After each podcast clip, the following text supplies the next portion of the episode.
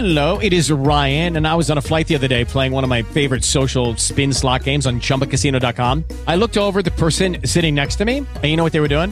They were also playing Chumba Casino. Coincidence? I think not. Everybody's loving having fun with it. Chumba Casino is home to hundreds of casino style games that you can play for free anytime, anywhere, even at 30,000 feet. So sign up now at chumbacasino.com to claim your free welcome bonus. That's chumbacasino.com and live the Chumba life. No purchase necessary. Group. Void were prohibited by law. See terms and conditions. 18 plus. Lucky Land Casino asking people what's the weirdest place you've gotten lucky? Lucky? In line at the deli, I guess? Aha, in my dentist's office. More than once, actually. Do I have to say? Yes, you do. In the car before my kids' PTA meeting. Really? Yes. Excuse me, what's the weirdest place you've gotten lucky? I never win and tell. Well, there you have it. You can get lucky anywhere playing at LuckyLandSlots.com. Play for free right now. Are you feeling lucky? No purchase necessary. Void where prohibited by law. 18 plus. Terms and conditions apply. See website for details. Nova Manhã. Conexão Brasília com Roseanne Kennedy. Sete horas e três minutos. Hoje é dia, sexta-feira, da Roseanne Kennedy fazer aquele resumão do cenário político dessa semana, dos acontecimentos em Brasília.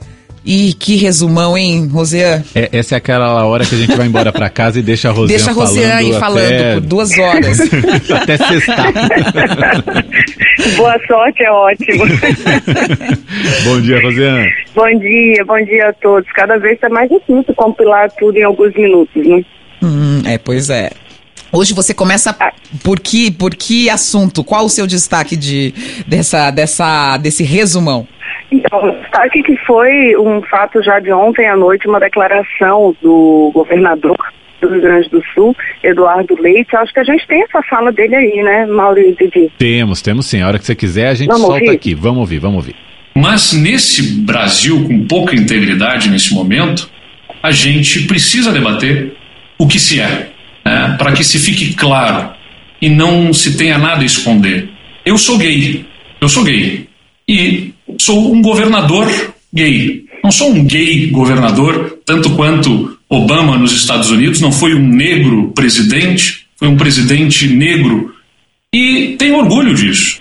Roseanne, que importante que foi essa fala do Eduardo Leite, né? Muito importante, uma fala corajosa, né? Em primeiro lugar, tem que ressaltar isso, uma fala corajosa. É uma fala que afasta hipocrisias em relação a um cenário de campanha eleitoral, por exemplo, que pode se construir no ano que vem, é, quando a gente sabe que ele é um pretenso e candidato. Ah, vai ter que enfrentar as prévias do partido, mas ele termina se colocando também como uma figura é, diferenciada em relação aos demais que se apresentam até o momento. É a primeira vez que acontece isso, né, Adriana e, e Mauro? Então a gente tem que realmente parar para prestar atenção nisso.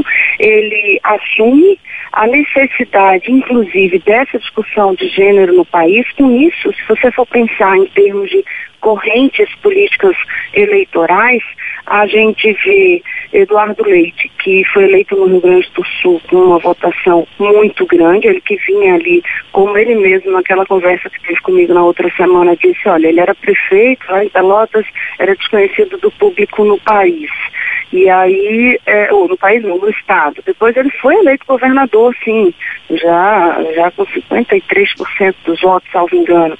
E, e ele, ele agora ainda é, era desconhecido pelo país. Eu duvido muito que depois dessa declaração de ontem ele continue sendo É. desconhecido. Pelo menos agora as pessoas vão saber sim quem é e ele vai abrir essa, essa agenda de candidato já tem um nome que com certeza agora passou a ser é, ouvido no país inteiro e ele vai circular pelo país para fazer o convencimento da própria sigla, o PSDB, para que aceite ele como o presidenciável ano que vem, mas também tem se articulado com encontros, por exemplo, com empresários essa semana em São Paulo, jantar com um grande empresariado brasileiro, para poder se apresentar como uma alternativa na corrida presidencial do ano que vem. Chamou atenção, eh, surpreendeu, foi uma declaração corajosa, e que com certeza vai ter impacto sim na construção desse perfil do público, do eleitorado brasileiro que ele vai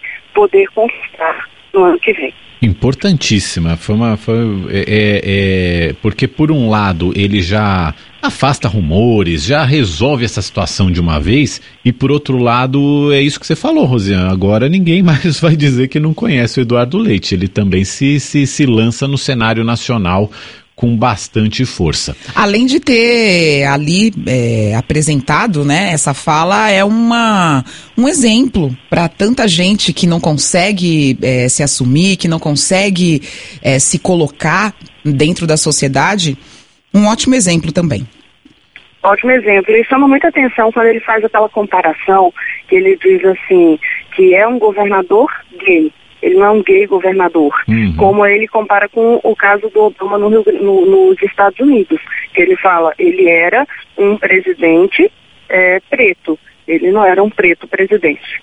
Então, chama atenção, realmente foi uma, foi uma postura curiosa. Mas vamos seguir com o resumo da semana, que eu acho que agora só tem um minuto para resumir uma semana insana como foi essa.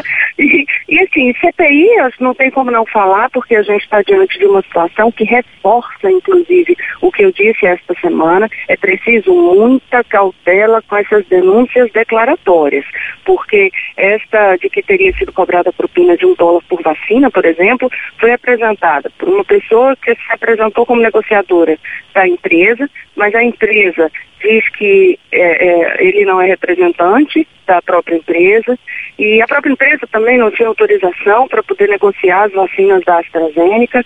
É, eu estou me referindo, no caso, a, ao Dominguete e a uhum. empresa da VAT. É, Dominguete reforçou a denúncia ontem na CPI, mas não apresentou provas. Depois tentou desqualificar o deputado Luiz Miranda, que apresentou aquela outra denúncia sobre irregularidade em compra de vacina. É, e apresentou, no caso, ele apresentou um áudio para tentar desqualificar Miranda e envolvê-lo no caso, mas recuou. O áudio era uma gravação que não tinha a ver com aquisição de vacina, custou muito pouco para ser preso na CPI. O senador Alessandro Vieira chegou a pedir a prisão, inclusive, e manifestou indignação da seguinte forma, dizendo que CPI não é lugar para brincadeira, não é lugar para molecagem mas a gente sabe que isso acontece sim em várias situações, é, inclusive entre os próprios pares, né? A gente tem que, tem que uhum. observar isso também. Agora, senadores suspeitam que o Dominguete, o suposto vendedor, seria uma testemunha apontada. O, Renato, o relator Renan Calheiros é, diz que parece briga de grupos criminosos.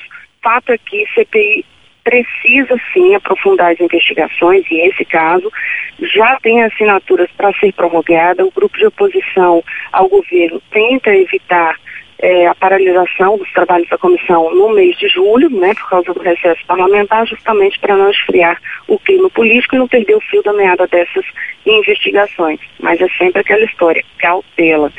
É, eu mudo de tema, informo que no Judiciário o recesso já começou e com a despedida uh, e também expectativa das mudanças na Suprema Corte, o ministro do STF, Marco Aurélio, eh, participou da última sessão plenária, foi homenageado pelos pares e disse ali, admitiu uma torcida pelo advogado-geral da União, André Mendonça, disse que conta com a torcida dele para substituí-lo.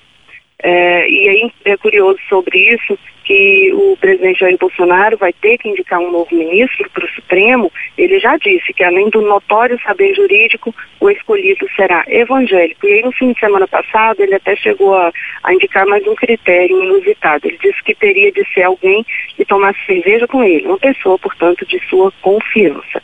E só para ir falar, falando ainda em, em, em STF, essa nova decisão de Alexandre de Moraes sobre a dos atos com pautas antidemocráticas ele aceitou parcialmente aquele pedido da Procuradoria-Geral da República para arquivar o inquérito, mas na verdade, na verdade, o que ele fez foi ampliar uhum. é, as frentes de investigação, porque ele não, ele, ele determinou que haja abertura de uma nova investigação sobre uma suposta organização criminosa. Então, na prática, criou novas frentes envolvendo a suspeita de, eh, colocando ali a suspeita de envolvimento de parlamentares nos atos que pediam o fechamento do Congresso, do Supremo e a volta do AI-5, o instrumento que endureceu o regime militar no país, ou seja, ele não desistiu de investigar o apoio de políticos nesses atos. Ele considerou que o grupo age da mesma forma identificada em outro inquérito, que é o das, das fake news, que apura ataques, ameaças e divulgação de boatos contra integrantes do STF.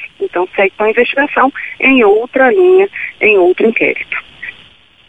Tá feito o resumão. É isso, ainda teria muito mais assunto, Teria. impresso, por aí vai, mas eu acho que por aí já dá para dar uma pincelada da semana. Rosiane, obrigado por hoje. Bom fim de semana pra você. Até segunda-feira. Até mais.